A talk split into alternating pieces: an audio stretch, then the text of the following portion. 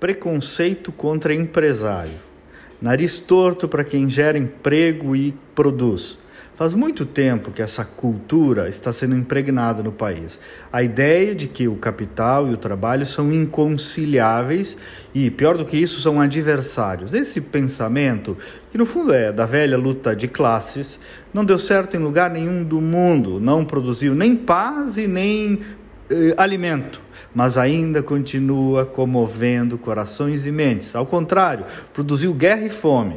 É a teoria da mais-valia do marxismo que transformaria o empregado necessariamente um explorado e o empregador necessariamente um explorador.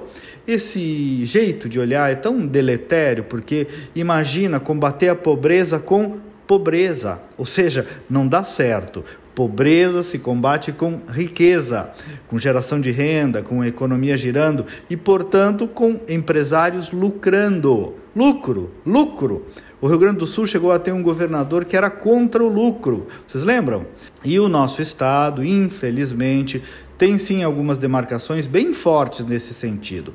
Aos poucos estamos evoluindo, mas a carga burocrática ainda é muito pesada contra quem quer abrir uma pessoa jurídica. Eu lembro lá no governo Sartori, quando a gente lançou o licenciamento ambiental digital para atividades de baixo risco, a grande resistência enfrentada entre as estruturas que se movimentam nesse meio, tanto as estruturas públicas quanto as ONGs também com um pensamento de que a preservação ambiental seria monopólio deles.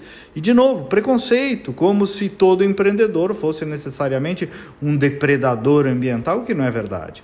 Agora, o governador Eduardo Leite, inclusive, avançou nessas pautas de digitalização e desburocratização. Empresário, por outro lado, também não é dono do mundo. Tem casos que se aproximam do Estado até mesmo para criar também o seu monopóliozinho. Eu não faço louvação para ninguém, não. Agora, não pode ter preconceito e um preconceito lá da Guerra Fria para pautar as decisões do poder público, muito menos um espírito corporativo que tem medo de perder o seu micropoderzinho. E mais, empresário tem pequeno, tem médio, tem grande, né? não é só ricaço. E se fosse também, qual é o problema? Empresário é emprego, ter coragem de abrir um negócio, correr risco, investir.